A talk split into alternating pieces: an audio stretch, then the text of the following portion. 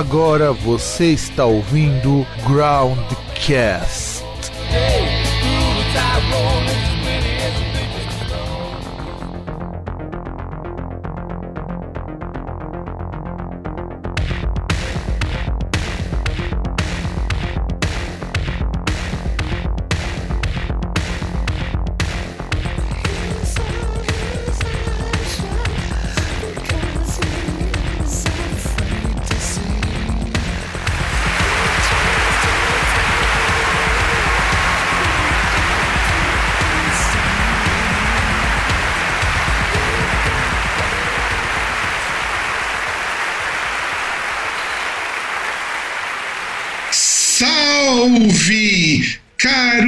amigos, caras amigas do meu, do seu e do nosso programa Broadcast. Depois de tanto tempo, estamos aqui de volta. Afinal de contas, vocês não, não vão perceber, mas faz mais de um mês que eu e César não sentamos para gravar. E eu tô aqui em Santo André, passando um frio do caralho. Talvez, quando vocês ouvirem esse podcast, não seja tão frio. E do outro lado, que eu já apresentei, sem apresentar, o César. Bom dia, boa tarde, boa noite. Ah, hoje será todo, todo televisivo, né? Todo estilo de rádio, né? Aliás, cara, antes de começar a falar dessa, do programa de falta de criatividade, inclusive nossa, né? Eu tô achando assim muito engraçado não sei o senhor, o fato de que finalmente estou descobrindo que sertanejo universitário é, não é só ruim como música, mas também ruim como com pessoas, porque depois que o cara foi lá reclamar da tatuagem no orifício onde não bate sol da Anitta, de repente descobriram a mamatona e eu só tô dando risada porque tem um monte de gente aqui perto que eu conheço que sertanejo e tá desoladíssimo de descobrir que os caras são uns canalhas filhos da. O que, que você acha disso, César? Sertanejo, assim como voltar no Bolsonaro, é uma das formas de você descobrir se, se o cara é corno. Só isso que eu tenho a dizer. Não, não, e sem contar o seguinte, nem pra ser corno esse sertanejo serve, porque. Aliás, é, é engraçado, pegaram lá do Gustavo Lima, o cara que ficou chorando, né? Porque cancelaram os shows dele e descobriram que o frigorífico dele teve que pagar uma, uma multa de mais de 20 mil pra uma moça porque não pagaram o salário dela direito. E o cara é, é o embaixador do agronegócio. Tá explicado, porque é um bando de corno. Inclusive, eles estão se arriscando no ramo das bebidas. Uma bebida chamada vermelhão. Você já chegou a ver isso no mercado? Eu vi esses dias, vermelhão. Não. Eu vou te mostrar, cara, o que, que é o vermelhão. E, e eu quero que você, você, César, como um cara que consome é, multi-álcool, dê, dê a sua opinião sincera. É, eu não vou nem falar do preço, porque eu não quero que você se foque no preço, embora o preço é que eu vou achar que ele é absurdo. Não tem como estar tão absurdo assim. Eu quero que você olhe para a embalagem disso e me diga, César, você compraria essa bebida? Olha aí e me diga. Não, ignore o preço, Não, tá? não. O que, que ela te parece quando você vê essa, essa, essa embalagem de, de vinho que não é vinho, que parece uma versão gourmet, só que não? Do famoso e sensacional sangue de boi. Parece um Campari. Não, era pra ser um Campari, um concorrente do Campari. Mas nem pra isso. O Campari é muito diferente, o rótulo do Campari. Mas eu quero dizer, olha que essa garrafa não te diz o que, que é, onde que essa bebida quer chegar. Sem contar que ela é mais doce que o Campari. E custa o mesmo tanto que o Campari. Aí, aí eu fico perguntando assim: é pra comprar uma bebida de um cara que é um couro, que é mais doce, e custa o mesmo preço de um Campari, e que é pra comprar o Campari, o Campari, que pelo menos o Campari original. E como se propaganda só ele é assim. Porque ah, não tem site, não tem proposta de como se consumir, não tem nem coquetel para você poder fazer alguma coisa, não tem nada, só lançou a bebida. E, e eu acho assim de um, de um mau gosto terrível. Que aliás também tá virando moda de sertanejos lançarem bebida. Tem cerveja do Chitão de Chororó, tem cerveja do acho que até do Gustavo Lima também, que é aquela cabaré. O, pessoal tá diverso, tá roubando prefeitura, lançando bebida, criando gadinho. É, esse é o, esse, por isso que o agro é pop, né, cara? Sim, porque corta pra todos os lados. Corta pra todos os lados. Mas, mas é hétero, mas é hétero. É hétero não praticante. Hétero não praticante. Ah, isso com certeza muito eleitor do, do, do coisa ruim lá é hétero não praticante desde nascença, né? Não, na verdade é broderagem sem viadagem. Cruzeiros sem viadagem. E esse me inaugura uma, uma nova linha de héteros, né? Um novo, um novo template de hétero que é o hétero sigiloso. É, Esse, esse, esse é o mais importante. É o hétero sigiloso porque ele é hétero, exceto o sigilo. É o discreto. É o discreto, não, hétero sigiloso, porque tem que dizer que é hétero. Não se esqueça, esqueça que, sim, segundo o outra, coisa, tem que mostrar que é que é macho e viril. E isso demonstra muitas preferências da pessoa. Mas enfim, eh, nós sabemos que até, até outubro vocês vão ouvir muitas piadinhas bosta, cara. Porque eu da foda. E aí, César, vamos falar de uma coisa que a gente do Groundcast carece muito, mas tem banda que consegue superar. É puta falta de criatividade. Assim, é, não é de hoje, aliás, não é desde sempre. Quando tá precisando pagar os boletos, e você tá usando um monte de álbum bosta, o que, uma banda faz, César, nessas situações, quando tem que pagar boleto? Isso lança, isso lança álbum bosta. Coletânea. Primeiro, coletânea. Só que nem sempre você consegue fazer uma coletânea boa, ou você, não, ou você já lançou coletânea antes, que é muito comum. Qual é a segunda saída? Porque na verdade temos várias saídas. O disco ao vivo. Que na verdade a gente vai entrar essas aqui também. Pode ser ao vivo. O terceiro, que tá meio mambembe, tá meio fora de moda, é lançar disco acústico. Mas tá voltando. E também outra saída, porque não deixa de ser um ao vivo, tem muitas vezes, mas lançar disco acústico. E nós temos a quarta opção, porque a quarta sempre é mais Nossa. Você falou disco acústico, você me lembrou aí, ó. Eu tava vendo perto lá onde eu trabalho, só pra interromper. A gravação Tá, tá, tá, tá dando tá aquela voz do robô do Silvio Santos agora. da conexão aí, que aqui pra mim o seu tá cortando também. E aqui não tá apontando nada, é uma bosta isso, cara, porque não tá apontando conexão. Tá zoada, mas enfim, vocês vão ver com a voz do, do, do Robocop, vai. Prossiga. Ah, então, que aí o. Ali perto onde eu trabalho tem um teatro, que aí vai ter a gravação do acústico Dr. Sim. Nossa, cara, é assim. Eu, eu não sou de me decepcionar com bandas. De verdade, eu não sou de me decepcionar com bandas. E eu sempre achei que o Dr. Sim era uma banda de quinto escalão do hard rock, do heavy metal nacional. Embora é uma boa banda, eu gosto de algumas músicas do Dr. Sim. Mas me deixa um. ele- ele conse- Mas pra alguém que não tinha expectativa nenhuma, o Dr. Sim se dá do bolo fora desde que os caras resolveram terminar, porque o cara falou que não tinha mercado, voltou um ano depois e agora volta pra gravar acústico. E pior que volta ainda, se eu não me engano, o, o melhor que a banda tinha ainda foi embora, né? Porque, se eu não me engano, quando voltou, voltou contra o guitarrista, né? É, o Ardanui não voltou. É, então. Que, tipo, que era um dos destaques da banda, tipo, que era o Ardanui. Ah, mas o André e o outro lá, os outros irmãos também são muito bons. O Ivan. O, o- o Ivan e o Não, André mas, também são muito bons. Também. mas o. Mas não, mas o Ardanui lá era, era o ponto fora da curva. É que assim, os três são muito bons. Aliás, a banda de hard, desculpa, mas a banda de hard, o, o melhor que tem na banda de hard é a guitarra. É, não, isso é verdade. E vocal, e se bem que o vocal do André Buzik não é essas coisas. Então, mas é por isso que eu tô falando que o que a banda de hard, principalmente você pega uma dessa aí, o, o que você tem ali de grande destaque é guitarra. Tem que ter um guitarrista bom, pelo menos. E, e assim, os caras gravar acústico, assim, não que eu seja contra. Inclusive, a gente tá devendo um dia falar programa sobre discos acústicos, uns bons anos já. Mas é, é muito vergonhoso, porque essa terceira opção era, tava muito em voga nos anos 90, com os anos 2000. Quando você tem certeza, artista grava acústico é porque tava precisando pagar boleto. Só tem algumas sessões muito boas, tipo o acústico do Nirvana, um grande marco. O acústico do Zeca Pagodinho também foi muito foda, porque tinha orquestra, da Legião Urbana, mas tirando esses, assim, esses três, a maior parte dos acústicos eram para boleto, são.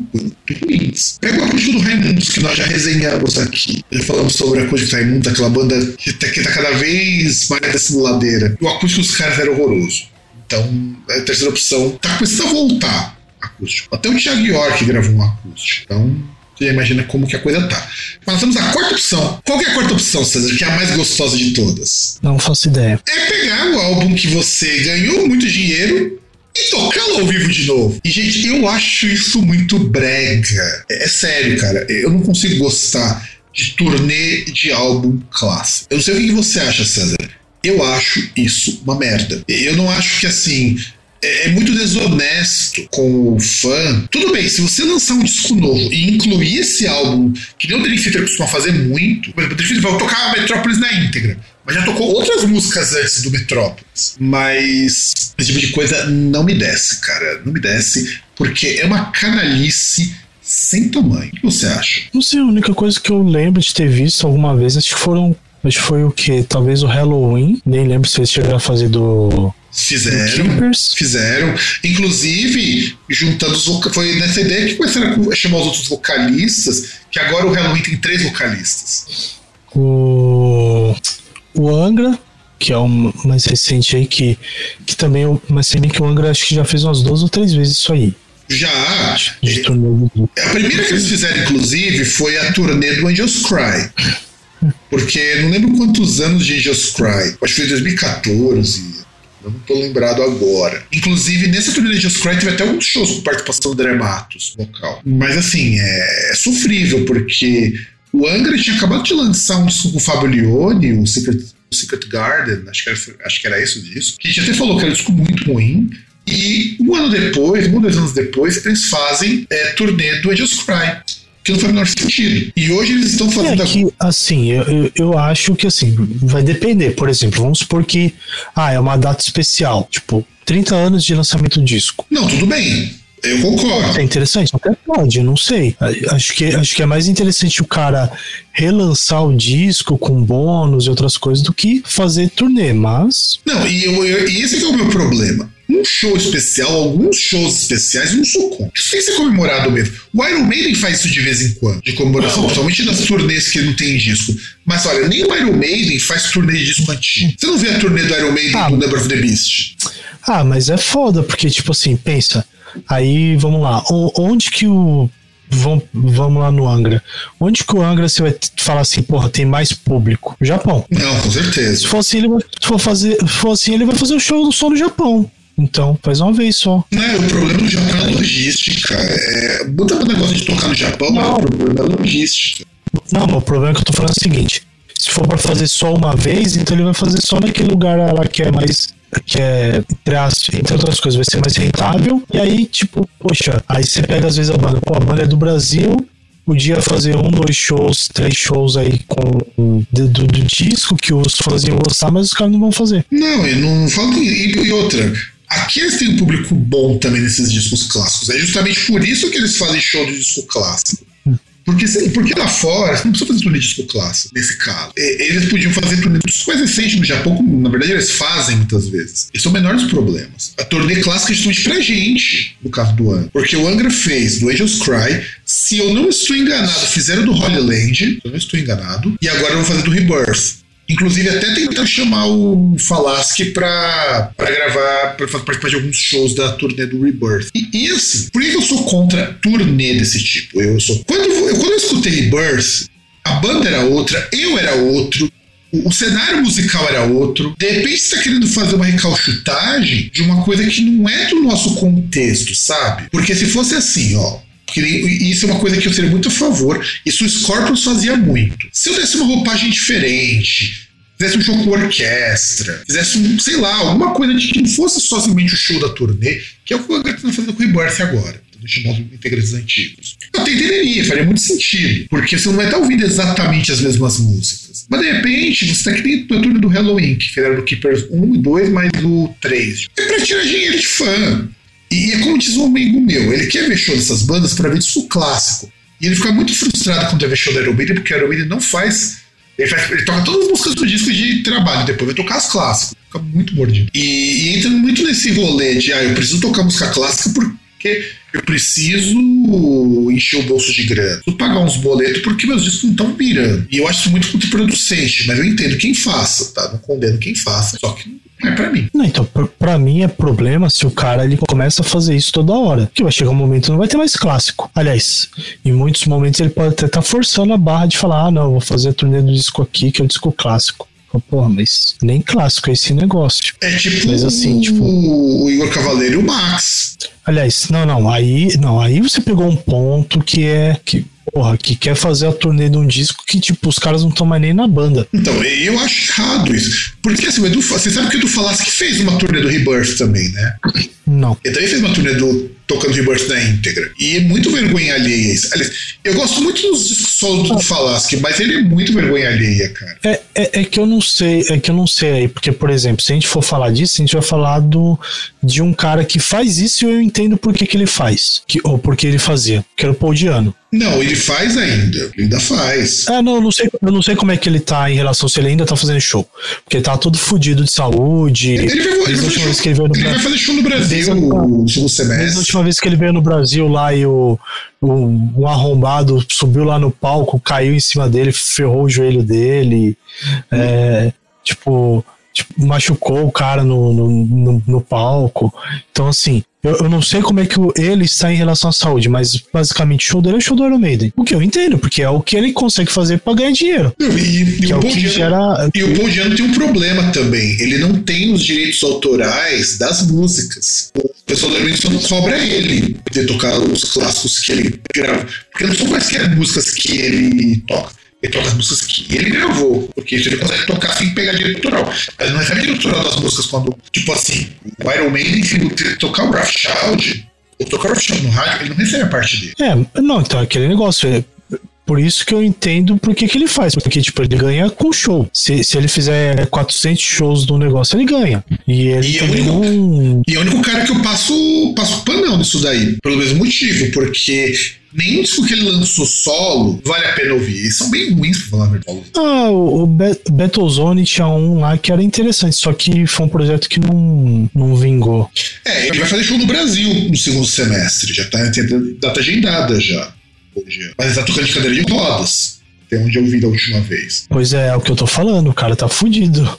Você vê que, tipo, o cara tá fudido, mas ainda assim vai fazer show. Diabetes, né, cara? O diabetes dele tá foda. E, e o que ele, no caso do Paul Diano, o que complica muito pra ele é que ele nunca recebeu os direitos autorais das músicas do meio. É, se ele não é o compositor, né? Ele não, não faz parte ali. É, então, é que, é que eu não sei como que é na Inglaterra esses direitos. Nos Estados Unidos ele receberia, porque o Jason Newsted ele recebe direito do Black Album até hoje. Então, mas ele tem, tem música lá que ele também participa da composição. Ele tá nos créditos lá. Não, em algumas músicas, mas os créditos dele são créditos como músico. E você recebe como músico também. Mas não sei como que é na Inglaterra. Na Inglaterra deve ser diferente. Ou, devia, ou deveria ter alguma cláusula no contrato do Paul Diano que ele não queria abrir a mão do direito. Deve ser alguma coisa do tipo, que a gente nunca vai saber. Porque o Jason Newsted ele recebe direitos do Black Album, só que ele não participou como compositor de todas. Ele tocou em todas. Você lembra do Ozzy, que teve que cada esse cara da, da banda, eles regravaram o No More Tears e o. E mais um disco lá, acho que foi o Ultimate Sin, só pra tirar o baterista e o baixista que tava na época, porque eles não tinham composto as músicas. Quando eles participavam, então ganhavam dinheiro com isso. Mas quando você relança a música e não prensa mais o álbum antigo, você corta os direitos. E é tipo o que acontece com Metallica. Metallica dá dinheiro até hoje pro Jason Newsted, de ponto que ele não precisava nem trabalhar. Mas assim, voltando aqui, no caso do Sepultura, o Sepultura não faz turnê de disco clássico, isso que eu acho foda. O Sepultura fez acho que dois, três shows numa época do Roots e morreu aí. Aí os Cavaleiros não, vão fazer uma turnê com Cavaleiros Conspiracy tocando o Roots na íntegra. Isso é muita canalice, cara. Muita canalice. E vai pro. E também denota o seguinte: o quanto Cavaleiros Conspiracy é um projeto ruim. Não consegue sustentar uma turnê. Não só Cavaleiros Conspiracy, na verdade, todos os projetos que eles fizeram depois, porque nenhum consegue é, persistir. Ah, mas os projetos do Igor Cavaleira são bons, por incrível que pareça. Mas é porque. É, mas é bom, mas não é rentável. Não, é, rentável até é bastante, porque tem show pra cacete. Mas, assim, não é rentável como um Roots, vai. Comparado com o Roots, não vai ser mesmo. Comparado com o Roots, nada do que eles fizerem vai ser rentável, mas nem o Sepultura vai fazer algo tão rentável quanto um show, do, show uma câmera do Roots. Mas Sepultura não faz, esse é o ponto. É, Se, se, se fosse algo que, que você não consegue. Porque assim, é aquele negócio que você falou. É feito por necessidade. Se é feito por necessidade, quer dizer que aquilo que eles estão fazendo normalmente não tá dando dinheiro. é, mas é, então, mas, de ser. É isso que eu tô falando. É, exato, é que é onde eu quero chegar. Então, quando você pega, por exemplo, o turnê do Roots, é porque o Max não tá conseguindo emplacar nada com Soulfly, é porque o Igor Cavaleira, tudo bem, os projetos dele, inclusive ele tem um projeto novo, muito bom de post-metal, só que é um projeto que não vai fazer show, o projeto que só vai lançar o CD, o Absent Body. Ele tem o Mix Hell, que é um baita de um projeto legal também, mas é um projeto um público desse tamanho. E tem o Pat Brick, que é o projeto principal dele agora, de metal industrial, que é um projeto muito foda. Passa de dar de 10 a 0 no último disco do Sepultura, inclusive, o disco Pat Brick. Mas é um projeto também que é muito restrito, é um público muito menor. Até porque metal industrial, com exceção do Rammstein, e é, vai, o Night Nails, em alguns momentos, você não tem público suficiente, sabe? É bem foda isso. Mas, mas tem uma coisa que é pior, se, se a gente tá falando do Igor e do Max, e o Geoff Tate, que vai tocar dois álbuns do Queen's Reich na Índia. E o Geoff Tate tem aquela coisa que tem o Queen's Reich Geoff Tate e tem o Queen's Reich Queen's Reich mesmo. Real oficial. É oficial. E o Geoff Tate, eu não sei se você chegou a ver os últimos shows do cara. ao vivo. Eu tenho dó quando vejo, vejo o show do Geoff Tate. Entendo que o pessoal do Queen's Rex chutou ele. Não, mas não é chutou. Pediu pra ele se retirar porque ele não conseguia mais desempenhar as atividades dele. Se isso é chutou, ele chutou, mas não é não chutou. Não, e é verdade, eu vou desempenhar funções. O cara tava sendo muito responsável, faltava ensaio, é, o negócio tava foda. E aí ele vai, ele vai fazer a turnê. O pior que são dois discos que eu gosto bastante do Queen's Rock, é do Empire, do Rage of Or, Rage for Order. São dois discos que eu acho que a gente já falou aqui também, né? Se, se não me engano. Sim, nós já de comentamos. 91. É, nós já comentamos um pouquinho sobre o Empire. Cara, é um puta disco. Eu gosto muito do Empire. Eu sei que você não gosta muito da Silent Lucidity, que é uma música do Empire, mas pega a própria Empire, que eu acho que é uma baita de uma música. Ou mesmo a Rage for Order, que tem acho uma das melhores músicas do Queen's Wreck, que é Walking the Shadows. Aliás, Walking the Shadows, que é, é um AOR muito safado, mas funciona. Walking the Shadows. E, e só que assim, são dois discos com o Geoff Tate cantando com a voz dele com o gogozinho no máximo. Pô, você pega Walking the Shadows, ele arregaça cantando Walking the Shadows. Ó, Imagina ele cantando isso agora. Com a voz dele que é, meio, que é um terço do que era há 20 anos. Que o cara não cuidou. E ele tá fazendo turnê desses discos porque é, é incrível que ele brigou com o Chris Rye, que tentou lançar disco novo, não sei o quê. Mas sempre faz turnê de disco com o Chris Rye. E se eu não me engano, ele chegou a fazer, depois, depois pesquisar com mais calma, até turnê do Operation Mad Crime. Ah, mas claro, é o, o disco mais rentável, porra. Se eu não tivesse feito isso aí, eu, eu diria que ele é burro. O Empire é mais rentável, por incrível que pareça. O Empire vende muito mais do que o, o, o Operation Mad Crime. O Operation Crime ele, ele tá no currículo como um disco excelente, mas Empire paga as contas. Por que vai escolher o Empire Rage, of the Rage for Order? Porque são dois discos que tem muito, assim, vamos dizer assim, venderam muito bem na década de 90. E são dois discos assim que toda a coletânea do Queen's Rack tem pelo menos três músicas de cada um desses. Mas tudo bem. Mesmo assim, o- não deixa o Project Mad Crime seja um puta disco, ao ponto deles gravarem aquele horroroso Project Mad Crime 2. Que aquilo ali não deveria existir. Mas ele vai fazer turnê disso. E, e eu acho, cara, que é muita sacanagem com fã, sabe? O cara vai pagar caro pra ver um show de um tiozinho que não aguenta levar dois discos. Ele já mal aguenta os próprios discos do Quiz Reich, que agora virou carreira solo dele. A gente toca os, os clássicos. Cara, se, o cara vai pagar por isso, ele é trouxa. Eu, é aquele negócio, aquele velho. Vamos falar de coisa criativa? Todos os dias, um trouxa e um esperto acordam, levantam e saem de casa. Quando eles se encontram, dá nisso. É, mas é isso dizer mesmo. não. É isso mesmo. Eu acho que esse show do Quiz, do Quiz Record do Geoff Tate, furadaço, cara. Primeiro que os músicos não são tão bons quanto do Quiz Record original. E o Quiz Record original é um vocalista que é tão bom quanto o Geoff Tate antigo. E aí é um caso que é pior que o do Max e do Igor. Porque do Max e do Igor, eles podem pode dizer, ó, esses álbuns são os nossos que fizemos, né? a gente é metade do Sepultura. O Geoff Tate nem isso pode falar. Porque se ele for um quinto do, do Quiz Rack, é muito. E, e outro grupo que também fez, e esse daqui eu queria ter visto, esse de verdade eu queria ter visto porque entra no caso que você falou, comemoração. Tanto que depois não rolou mais, que foi a turnê do Viper em 2013, do Tetra Fate do Soldier of Sunrise, quando o Viper e o André Matos voltaram a se falar. Esse eu queria ter visto, porque parece que foi um puta showzão. E entra no caso que você falou. Aí é uma- um show de homenagem ao disco, de homenagem ao fato dos caras terem voltado a fazer as pazes, e que rendeu uma grana boa pro Viper. Vai tá precisando de um dinheiro, ao ponto que eles conseguiram lançar um disco novo depois, e fizeram tudo esse disco novo e tal. Não foi que nem assim, o- essa turnê virou alguma coisa, sabe? Não foi só pra arrecadar uns trocos. É, não é a muleta deles, né? Não é.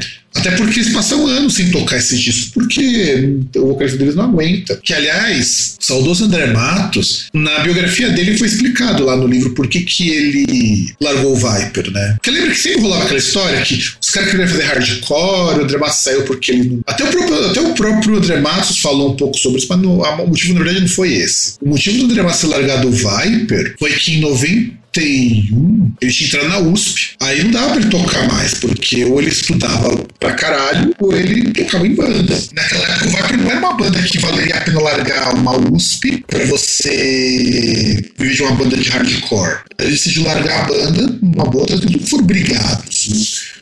Estranho é que o pessoal acha que o Viper e o André Mato eram brigados, mas não é que era brigado. Foram totalmente diferentes. Tanto que o próprio guitarrista do Viper também foi tocar no Capitão Inicial, o Pete Passarel. Então, foram totalmente diferentes. E aí nós temos também Green Day tocando Duke. Em 2014. Então, aí eu quero chegar na minha discussão. Além de pagar boleto, qual que é a utilidade de fazer turnê de disco clássico hoje? Cara, eu acho que é questão de celebração. Eu não sei, eu não lembro qual que foi o motivo que eles fizeram naquela época. Mas o Duque, ele devia ter, sei lá, 20. uns 20 anos, pelo menos. Por aí. Porque assim, eu, eu- porque, porque assim, eu não acho que se você vai fazer um, uma comemoração, você faz um show só. Porque, imagina, os Estados Unidos, os caras vão lá, vai o Green Day, vai fazer um show. Aí ele vai escolher uma cidade pra ir pra fazer um show, num país que é continental. Porra, sei lá, é que eu, eu acho que pelo menos tem que fazer alguns shows pra você dar oportunidade para as pessoas verem. Fazer um só, só se for alguma coisa tipo, ah, que vai ser televisionado, por exemplo, igual você. Você tinha questão de você ter o, o acústico, por exemplo, ou o MTV ao vivo, que se você tem um show, só que ele é, trans, ele é transmitido e ele é gravado, que depois ele acaba virando DVD, enfim. Mas aí ele é, ele é feito em uma ou duas datas só, tipo, são dois dias ali que é feito numa cidade só. Não, sim, concordo, concordo. E eu ainda acrescento mais, cara. Uma coisa que eu achei importante, e eu quero até discutir isso num outro programa que a gente vai gravar, é o seguinte: é sempre legal apresentar esses discos pro pessoal mais novo. Essas turnês comemorativas, eu acho que uma vantagem dela é assim.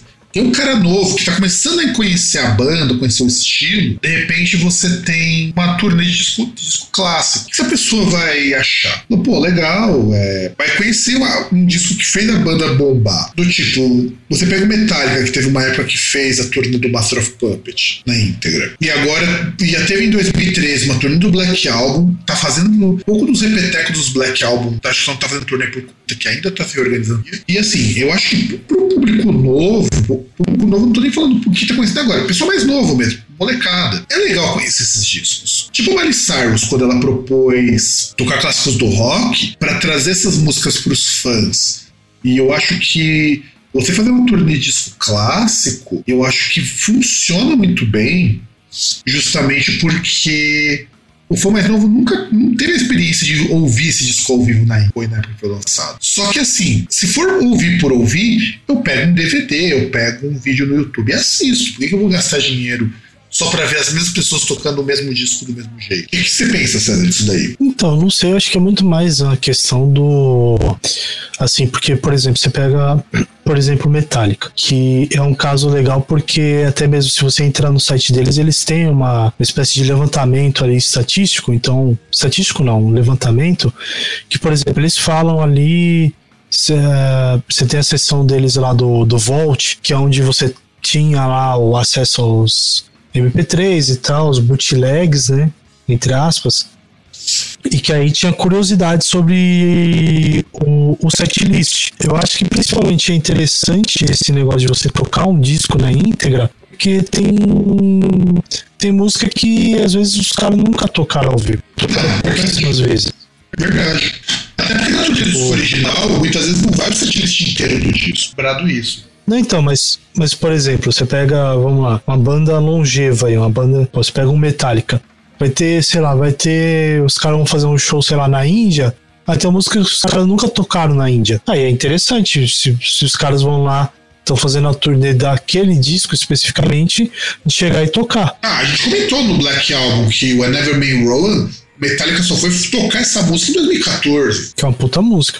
Uma puta música, mas eles nunca tocaram ao vivo. Porque mesmo as turnês de disco, quando elas são do disco lançado, hoje não, hoje a gente ouve mais o pessoal tocando na íntegra. Mas não tinha essa coisa de vou tocar todas as músicas. Eles faziam um levantamento do que o pessoal estava ouvindo, tocava essas músicas, mas músicas clássicas, as pessoas iam querer ouvir também. É, afinal de contas, não posso pensar num show do Metallica, que já passou até pelo Brasil, sem eles tocarem Master of Puppets, por exemplo, ou Battery. Aí depois eles vão fazer turnê do, do, do último disco, eu não imagino um show do Metallica que não tenha Battery, não tenha Master of Puppets, não tenha One, tenha é, Seek and Destroy, Tenha Enter Sandman, bem lembrado, não tenha White, White Flash. Até Fuel é um negócio que você espera. Sim, até Fuel, porque Fuel tem que ter. É, é uma música que eu sei que o César não curte muito, mas eu acho que é a melhor música do Reload. Não, ela é legalzinha, mas não. Não, não, eu, eu Assim, ignoro o que o Metallica no, fez antes pra ouvir no disco, no disco, no, no disco na época foi a que fez mais sucesso. É o carro-chefe do disco. Foi o primeiro single, inclusive. Não, é, e Fuel, eu gosto muito do ritmo da Fuel. Porque a Fuel, É aquilo que você percebe que o Metallica tem, tem tentando virar som de, de jovem, né? Porque tá, ele, ele vai muito pro lado do rock alternativo em Fuel. Tem quase nada de metal ali. As outras não, as outras músicas realmente são de mais ou menos pra bem ruimzinha, tipo Memory Remains. Que por que pareça eu gosto muito da, do ritmo da Memory Remains. Não gosto da música. Acho a parte rítmica dela muito boa. My The Forgiven, essas coisas eu acho muito boas, mas é, o Metallica, ele não quando ele vai fazer uma turnê, por exemplo, vamos tocar o Master. É claro que a gente espera que essa turnê um dia apareça. Mas o Metallica, ele não precisa dessa turnê para pagar boleto, porque o Metallica sempre vai ter show. É, o Metallica você percebe que ele faz porque eles querem. Não porque pagar Aliás, eu não precisa nem fazer show, né? Convenhamos. Exato. Os caras chegaram no ponto que eles não precisam fazer show. Só. Ainda mais... Só que é contratado, tipo o Trujillo. Ah, né? É, mas o Trujillo, isso, é. o Trujillo recebe salário, ele não é parça dos caras, ele recebe salário. Não, mas convenhamos, não, mas convenhamos, o cara já ganhou um milhão só pra entrar na banda. Pois é, cara. Só pra ser tirado do Suicidal Tendencies, né? Ele tava tocando baixo lá. Que multa, hein? Ele tava tocando. E, e olha que o Trujillo nem é o baixista original do Suicidal Tendencies. Ele também era contratado lá. Não, então, é, mas é que ele foi fazendo carreira, né? Começou no Therapy, depois o Ozzy descobriu ele, aí depois foi tocar no Suicidal e fazia também shows, algumas coisas com Ozzy de vez em quando. Até que foi chamado pro Metallica e lá ficou. Tá Ah, certo. é, é tipo o Jason Newsted, que também fez carreira um monte de banda, tocou até no Voivod. Aliás, e f- fez o, fez o troca-troca com, com o Trujillo, né? Porque quando ele foi pro, pro Metallica, ele também fazia um- uns shows lá, umas turnês com o Ozzy. Aí o Nilsted foi pro tocar com o Ozzy. Foi tocar com o Ozzy e depois dali um mês era baixista do Voivod. Porque o Trujillo também passou pelo Voivod. Uma época. E, e eu fico imaginando, cara, como que era o Nilson tocando com os caras piradaço que deu os caras do Voivod. E eu, eu imagino como que deve ser as jam pra criar as músicas do Voivod. Deve ser regado a muito ácido e cerveja, porque. Você escutou o último disco do Voivod? Não. Então, você já escutou. Sabe que o Voivod, as músicas são umas músicas assim. É trash metal pra constar que é trash metal. Porque é qualquer coisa. Trash. Você imagina que o Voivod e a cada disco eles fazem que nem o Black faz com os discos das bandas dele. Ele não se repete porque ele acha muito chato. O Voivod é isso. O Voivod é uma hora mais psicodélico, uma hora mais metal, outra hora não tem nada de metal. Os caras. O Voivod é uma banda grande nos Estados Unidos. Eu não sabia disso, sejam canadenses. Não sabia disso. O Voivod é bem grande. Por isso que o Nilson foi tocar com eles. Porque ouve uma banda de esquisitão, você acha, pô, os caras têm nicho desse tamanho. Mas não, os caras, os caras são grandes lá. É, é meu, eu, achei, eu não achei. Quando você imagina Pantera, Pantera no seu auge, chegou uma época que era maior que Metallica. É, é duro imaginar isso. Existia uma banda nos Estados Unidos que conseguiu por um tempo ser maior que o Metallica. E essa banda era o Pantera. O Pantera foi, era maior que o Metallica, conseguia shows mais lotados. Mas nada. Ah, mas assim, você pega é aquele negócio, né? Você pega uma banda que tá com viés de alta com outro com viés de, al- de baixa, né? Ou agora uma que tá com viés de baixíssima, que é o Megadeth, abrindo por Five Finger Death Punch. E a banda de abertura do Five Finger Death Punch, que é uma banda ruim, cara. Verdade. Eu não imaginava que o Dave Mustaine ia precisar abrir com uma banda tão ruim. E como que eu sei que é a banda de abertura? Porque se olha o, o cartaz do show, o nome do Megadeth tá em segundo, abaixo do Five Finger Death Punch. E pra quem não sabe, se você vai olhar cartaz de show de turnê, o primeiro nome é sempre o headliner. Se são dois headliners, você coloca os dois nomes na mesma posição. Agora, quando você coloca o nome, o de baixo, porque o de baixo é o menos importante. E o Megadeth largou o show no Rock in Rio pra tocar com Five Finger Death Punch porque dá mais dinheiro. Palavras do próprio. É, do- palavras do próprio guitarrista. Então, assim, do próprio, palavras do próprio coloreiro, que ele preferiu fazer tour nos Estados Unidos por questão de, de rendimento. Um show no Brasil não compensaria tanto do que fazer seis, sete shows nos Estados Unidos. Esse trabalha um pouco mais, mas Também- mais. Mas também convenhamos, né? Porra, não, não vai compensar mesmo. Não, não faz. Assim, em nenhum lugar do mundo vai fazer sentido uma coisa dessas. A não ser se fosse assim, sei lá, eu fazer um show em Las Vegas vai, vai ser mais. Vai valer o mesmo que eu fazer seis, sete shows na América do Sul. E que A pouco. pode. Não, então, mas, por exemplo, ou tipo, ah, fazer um show no Super Bowl, por exemplo. Sei lá, um negócio assim. É, a inversão funciona. O, a, tipo, o contrário não funciona. A recíproca não é verdadeira. É, porque. Mas é aí que tá. Foi o que o Coloreiro explicou. As cidades são muito próximas. Você consegue fazer numa semana cada três shows. Sim, sim, o, cu- o custo é baixo. E O custo é baixo, você trabalha mais. Porque no Brasil, você vai fazer um show na semana, hein? Vai, por exemplo, se o show for no sábado, você chega na segunda. Muito dificilmente o cara é porra. E é muito, muito pouco provável que o cara seja porra louca o povo de Palm Death que faz show no dia que chega. Normalmente você chega na segunda, porque você tem que conhecer a casa, tem que ver os instrumentos, tem que testar as coisas. E o cara não vai pagando 300 conto num show para as coisas darem errado. Então, normalmente eles chegam uns 4, 5 dias antes do show. Eles que ensaiar no lugar ver como que é a acústica. Por isso que ele tem que chegar antes. Quando você pega nos Estados Unidos, você não precisa fazer isso, porque você faz no ônibus. Você faz passagem de som, essas coisas no ônibus. E normalmente nos Estados Unidos, você já tem, você já tem a sua caixa, seu técnico, e já, deixa, já traz tudo mais ou menos pronto, porque te conhece. Só que aí, César, como que a gente pode tornar essas tours de disco clássica menos picaretas e mais interessantes? Que sugestão que você dá? Não fazer disso um meio de vida.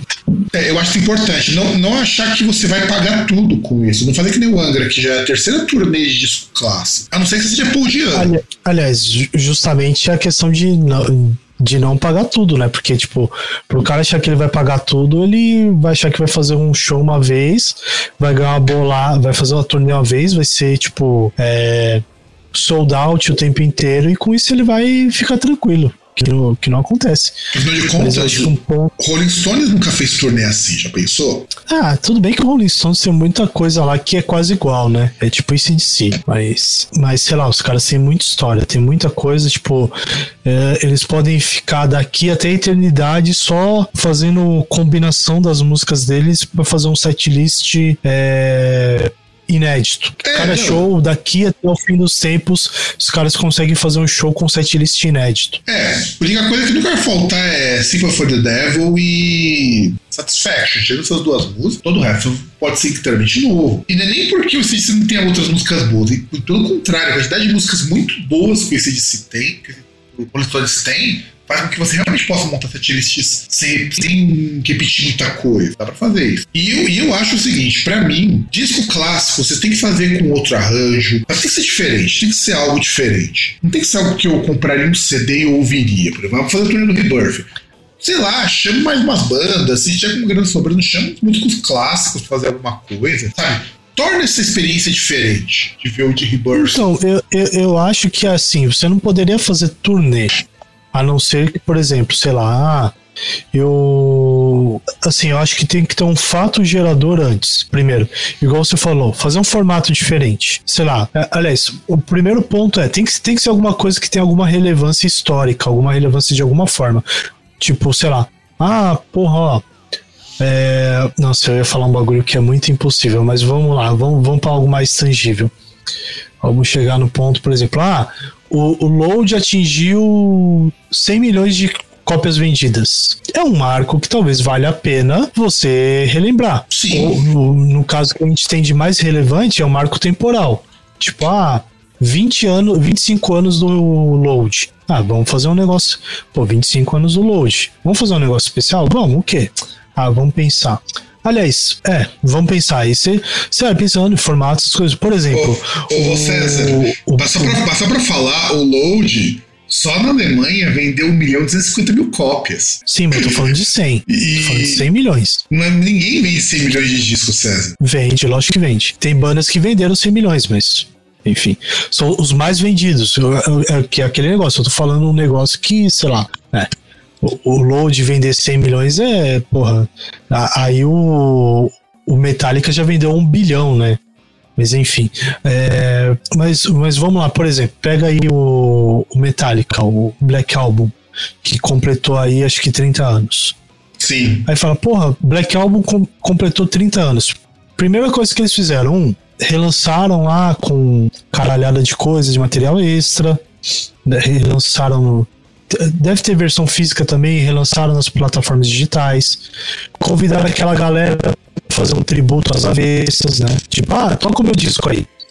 Uma coisa que seria legal se eles fossem fazer uma turnê do disco seria, por exemplo, é, ficaria meio complicado porque são artistas diferentes e tal, mas por exemplo, vamos supor, tem um. Tem uns caras lá que fizeram essa parada que eram do México. Quando for fazer um show no México da turnê, chama esses caras pra tocar junto. Ah, então. Inclusive, César, sua voz continua vindo do robô Silvio Santos. Deve ser Wi-Fi. Aí fudeu. Porque aqui a conexão tá normal, César. Conexão. Porque você sabe que o StreamYard mostra no cantinho quando ele dá problema. Hum. Aí você tem que ver. Ah, como- não tô nem olhando Cê- pra tela do StreamYard. Você tem que ver o. Você tem que ver como que tá a sua a disponibilidade de sinal. Eu não sei qual é o seu roteador. Se o roteador for tipo da TP-Link, você consegue. Ele tem um aplicativo que ele mede a, a rede. Eu já usei muito isso para saber qual a minha rede, a distribuição de sinal. Aqui não tá mostrando nada. Mas provavelmente é aí. Bom, aí o- essa coisa do formato é tão interessante. Quando o Moonspell foi fazer turnê do Wolf Heart, eles chamaram um grupo que. Que surgiu também na época, que mesmo no mesmo jeito do Apocalíptica, né? Um grupo de música erudita, um instrumentistas eruditos que faziam versões acústicas de músicas do Moonspell, que é chamado Opus Diabólico. O Fernando Ribeiro falou: Ó, vamos tocar no VAC, Wolf Heart na íntegra. Você não quer vir tocar com a gente? Isso eu acho que é que legal. tá, que tá aí. É, então, que é igual, por exemplo. Aí, sei lá, os caras vão fazer uma turnê ali na, na Escandinávia. Convida os caras do Apocalíptico e toca. Sim, sim, embora eu acho que já É, rolou é, algo assim em algum momento. eu Não, rolou, rolou naquela questão do. É que não foi turnê, mas teve aquele lance do. Do Big Four que eles fizeram. Que inclusive o Apocalíptica tocou também. E, e teve uma música que eles tocaram acho que com o James Hetfield cantando. Então, e isso eu acho que são coisas mais válidas. Você fazer uma turnê de um disco e você trazer elementos novos, sabe? Isso Então, mas é complicado você. Porque assim, vamos supor. é, Você pega um. Só pra gente parar de falar de Metallica. Pega um Iron Maiden. Você tem vários discos que são históricos, assim, que tem relevância. Se todo disco você tiver que. Se você for. É, é um negócio que assim, é foda, por exemplo. Ah, eu fiz um bagulho do The Number of the Beast. Poxa, daqui a alguns anos eu vou ter que fazer um pro Power Slave. Só que se falar, ah, o. Pro The Number of the Beast eu toquei com orquestra. Power Slave vou tocar com orquestra também. Vai chegar uma hora que você vai cair na repetição. De qualquer forma. Então, não sei. Eu acho que talvez você pode fazer uma coisa, grava, e aí você. E aí aquele negócio, você capitaliza em cima disso. Que você lança, você lança DVD, lança em plataforma pra assistir. O você faz aí tipo transmissão também ao vivo. E vai pensando em outras formas e tal, mas é que não dá pra você fazer uma turnê e criar é, formatos, até porque assim, imagina o Angra fazendo uma turnê com orquestra, os caras já não conseguem nem se sustentar, imagina ainda pagar uma orquestra, sendo que eles não sabem nem se a turnê vai pagar aquilo que eles precisam. É, isso é verdade. É verdade. No caso de um Iron Maiden Metallica você até consegue, mas do Angra é difícil. Bem difícil. Não, eu tô falando assim, você pensar no geral, você pensar numa, for, numa, na caixinha que vai servir pra todo mundo. Tipo, Bom, e, e é isso, gente. Eu acho que a gente já mostrou aqui que realmente essas coisas são furadas, né? E César, passa os contatos pro ouvir, então. Bom, você pode ir no Instagram ali, no Groundcast, Groundcast Brasil, você pode ir no groundcast.com.br, no Facebook no Groundcast, tem a página ali, arroba Groundcast no Twitter, quando você estiver cansado de ver coisa de incel e... Acho que incel até virou um negócio bastante... quase não falado, né? Mas enfim, qualquer merda do tipo, esses bilionários filhos da puta aí também, e coisas de direita. Você que estiver cansado disso no Twitter, vai lá em arroba groundcast. Você pode mandar e-mail para contato arroba groundcast.com.br. Ah, não sabemos se ainda tem, se tem alguma um plano groundcast no Grindr, Twitch, TikTok. É, Quai, né? já não faço. Quai, é, Shopee do Groundcast, não sei, Wish. Não, cara, Shopee, se eu tivesse moral, montava um Shopee pra vender algumas. Principalmente muito CD que eu tenho aqui repetido, que eu recebi de assessoria de venda. Cai meu dado aqui. Porque. Botei meu fone pro César. Eu acho que minha mãe vai vir aqui reclamar já já. Olha este dado aqui. Com- Comprei de enfeite, né? Mas dá pra teoricamente é jogável. Tem, tem isso só pra, só pra responder positivamente quando alguém perguntar se tem dado em casa. Pois é, tem um dadão, inclusive. Esse é o maior que eu tenho. É- essa, essa é a piada pra encaixar com o tema pra finalizar perfeitamente. E é isso, gente. Esperamos que no próximo programa a voz de robô do César seja melhor. E, e um grande abraço pra todo mundo.